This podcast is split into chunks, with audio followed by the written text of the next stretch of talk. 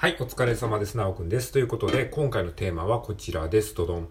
音声会話型 AI アプリ、コトモを使ってみて思ったこと。はい、このようなテーマで話していきたいと思います。よろしくお願いします。よいしょ。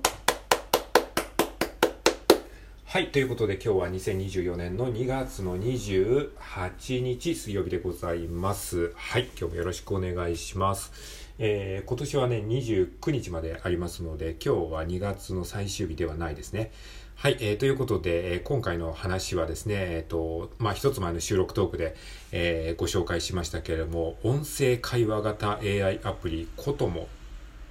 ですね。それを使ってみて、ちょっと思ったことをね、一旦ここで整理して、えー言語化しておきたいなというふうに思って、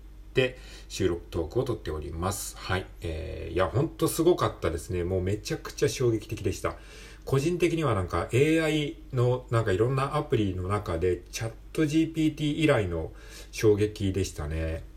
いや、もうそもそも AI の進化すごいじゃないですか、最近。なんか AI で作曲をしたりとか、ね、AI で文章を作成したりとか、えー AI でイラストを描いたりとか、あとは漫画を作る AI っていうのもありましたね。あとはその歌物の作曲をする AI であるとか、あとはなんか言葉を入れるだけで動画を一瞬で作成してくれる AI とか、なんかもう本当に追い切れないぐらいに凄まじいスピードで、なんか AI 分野の進化がすごいじゃないですか。っていう中でね、こう自然言語というか普通の僕らの会話レベルで、こう、コミュニケーションするような感じの音声 AI、会話をする AI アプリが出たっていうのはね、なんかね、すごいびっくりしましたね。こともほんとすごいですね。っていう、まあ話なんですけれども、まあその使ってみてね、あの、一つ前の収録トークで実際話してましたけど、話しましたけど、うん、まあ本当にね、びっくりしました。なんかドラえもんの漫画に出てきそうなね、なんか2001年宇宙の旅でしたっけ？なんかそういう画面、パソコンの画面に向かって喋ったら応答してくれるみたいな、よくありそうな SF のなんか映画とか漫画に出てき、くるようなやつがもう実際にさ、その目の前にあるってていうのは本当衝撃ですよね。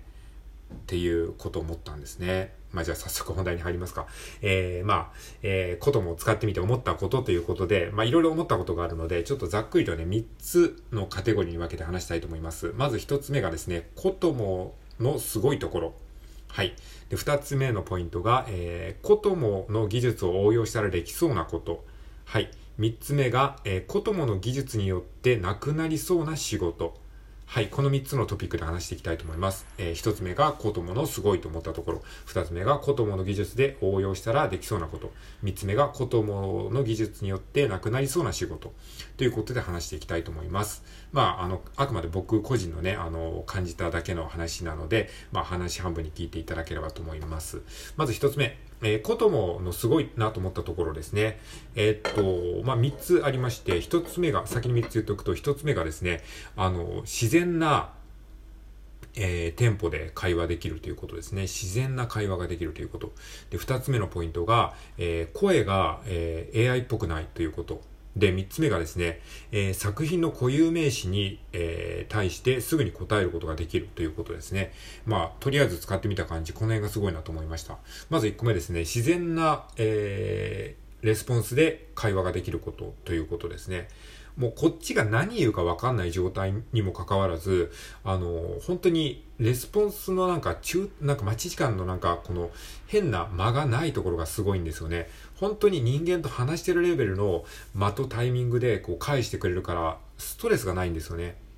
やっぱり会話ってさ、その間とかタイミングも重要じゃないですか。だからそこに変な労働時間みたいなさ、あの待ち時間があると、やっぱり会話のテンポもちょっと一瞬ぐらつくしさ、あの、まあ、もちろん完全に人間と同じテンポではないと思いますけど、かなり自然なテンポで、こう、レスポンスを返してくれる感じがありましたね。まあ、あとね、なんかね、その、すごい人間っぽい会話の仕方をしてるのかもしれないですね。あの、話してて思ったんですけど、あ、そうだね、うん、あー、うん、うん、うん、みたいな、なんか適当な最初合図値が入るんですよね。で、それはなんか多分ね、処理してるんじゃないかなと思ったんですよ。そのなんか、こっちが何言うかわかんないでしょだからなんとかだよねって言った時に、あー、うん、確かに、うん、うん、みたいなことを言いながら、その多分、あの、その情報をバッと検索してるんでしょうね。それでその後に、あ、それは確かにこうだよ、ああだよって言うんだよ。これって人間の会話ももしかしたら同じようにやってんじゃないかなって思ったわけですよ。僕らの会話も実際そういうことありますよね。なんか急に無茶ぶりみたいなことを聞かれた時に、あー、うん、そうだね、みたいなことを適当な合図を打ちながら脳内で一生懸命情報処理してるみたいな、なんかそういうのを研究してそれをコンピューターに取り入れたっていう感じがなんかね、したんですよね。それがなんか逆にすごく自然というか、うん、なんかそんな風に感じましたね。はい。っていう、なんかすごく自然なレスポンスを感じましたね。間とかタイミングとか相槌の打ち方とかね、そういうところね。はい。で、すごいなと思ったところ2つ目。声ですね。声もね、なんか全然 AI 臭さがないですよね。もう一昔前のいかにもロボットボイスみたいな感じの声ではないですよね。あの、iPhone の Siri とかみたいなさ、なんか、もうあれもすごいんだけどさ、やっぱりなんかロボットっぽい声なんだけど、でも、ね、コトモはすごく人間っぽい声ですよね。まあ人間の声をサンプリングしたんだと思うんですけど、なんかその継ぎはぎ感もあんまり感じないですし、なんか普通に人と会話してる感じが声からもしましたね。はい。で、あとすごいと思ったところ3つ目。あ、ちょっと救急車今ピーポーピーポーなってますけど、あの気にしないでください。えー、作品の固有名詞にすぐに答えられるところですね。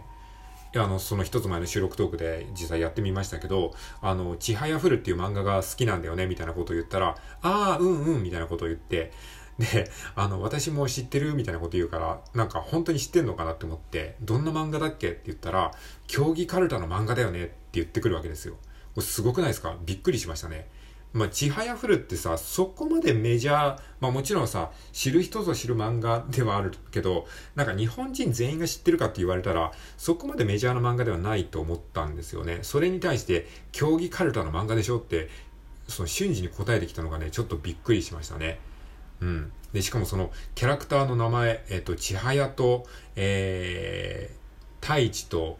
新たがいるっていうところもね、ちゃんと分かってた。で、新たっていうのはね、シンっていう風に言ってましたね。だからなんか文字ベースの情報をなんか検索してるのかなというふうに一瞬思いましたけど、でもそこまで具体的な情報をパッと答えられるのもすごいと思いました。あとね、この収録トークには撮ってなかったんですけど、あの、収録トークトークを撮る前にですね、スラムダンクについて話したんですよね。スラムダンクの映画見たことあるって聞いたら、あの、映画は見たことないけど、なんかアニメは見たことあるみたいに言うんですよ。これもすごいですよね。スラムダンクというものが、あの、アニメ化した漫画であるってことを多分知ってるんでしょうね。知ってるっていうかまあ、なんか情報ね、あの、データベースにあるのかわかんないんですけど、えー、そ、それでさ、で、しかもさらにすごいのが、スラムダンクさ、僕すごい、あの、感動したシーンがあってさ、あの例の名言あるじゃんっていうふうに言ったの。そしたらその AI が、ああ、そうだね、あの名言だよね、みたいに言ってきたわけ。で、これ調子合わせてるなと思って、その名言って何、なんだかわかる？ってさ、言ってみた。言ってみたら、そしたら、えー、あの、三井のあのセリフだよね？って言ってきて、あの、安西先生バスケがしたいです、みたいな。あ、なんかその前に三井が好きって向こうが言ってきたんだよ。なんかどのキャラクターが好きって言ったら三井が好きってちゃんとさ、分かってんの。で、あ、三井のあのセリフいいよねって僕が言ったら AI がうんうんって言うから、じゃあ何のセリフって言ったら、あの、安西先生バスケがしたいです、だよねって言って、すごくない？これ。急に僕がスラムダンクの話をいきなり振るなんてわかんないじゃん。で、そこでさ、そのスラムダンクのかなりそのマニアックな情報を瞬時に答えてきたところとかね、なんかすごいなと思いましたね。しかもそれが本当に検索のなんか、いかにも検索してるっていう待ち時間がなく、割と自然な流れでこう、レスポンスが返ってきたのはね、なんかびっくりしましたね。はい。っていうところがありました。ということで以上すごいところね、えー、自然なレスポンス、えー、AI 臭さのない声、そして作品の固有名詞に瞬時に答えられるというところでした。じゃあ、えー、二つ目のトピックね、えー、っと、このね、コトモの技術を応用してできそうなことということで、ちょっとね、まあ、あの、時間があんまりないので駆け足で話したいと思うんですけれども、うん、まあ、いろいろあるんですけども、そうですね、えー、まあ、相談相手ね、これあの、鶏さんも、あの、話していましたけど、この AI を使って相談をするっていうこともね、結構需要がありそうな気がしましたね。うん、なんかその、検索して情報を得るとかそういうことじゃなくて、なんか悩み相談とか、人になかなか言えないことを AI が肩代わりしてくれるっていう意味で、相談相手に非常になんか良いんじゃないかなと思いました。特にああやって人間の声でリアルに返してくれるので、多分チャット GPT 以上に相談に、えー、相談相手として活躍してくれそうな気がしましたね。あとはそうですね、えー疑似恋愛とかですね、そういうことにもできそうな気がしましたね。あの、本当に普通にコミュニケーションを話してて、あの、楽しい気分になるので、なんかそういうものもなんか出てきそうな気がしました。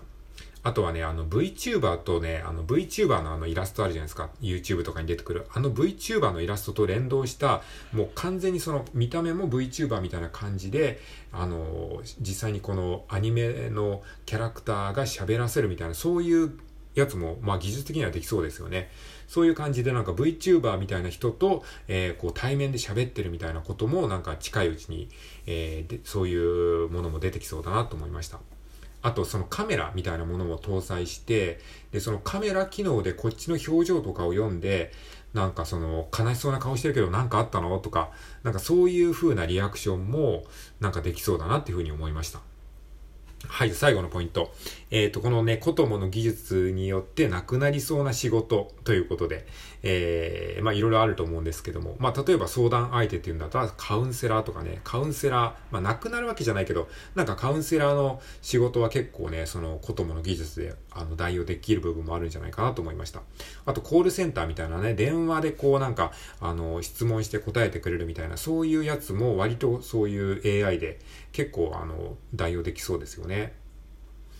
あとはそうですね、商品検索。店員さんに、この商品ってどこにあるんですか？とか、そういうことも割とこう、コトモが、えー、の技術みたいなものでできそうだなと思いました。あとはあの施設とかの受付嬢とか受付の人ですね。そういうのもなんかできそうですね。はい。ということで、コトモを使ってみて思ったことを